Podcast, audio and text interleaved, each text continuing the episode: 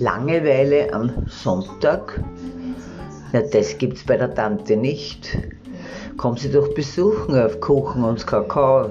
Vielleicht kriegst du ja wirklich, kriegst wirklich Kuchen und Kakao. Oder du kriegst eine Tracht Prügel, weil du wieder schlimm warst, weil du ja ungeduldig bist. Die Woche war so anstrengend.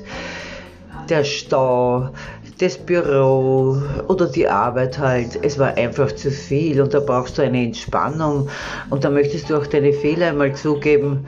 Warum nicht bei der Tante? Die versteht dich.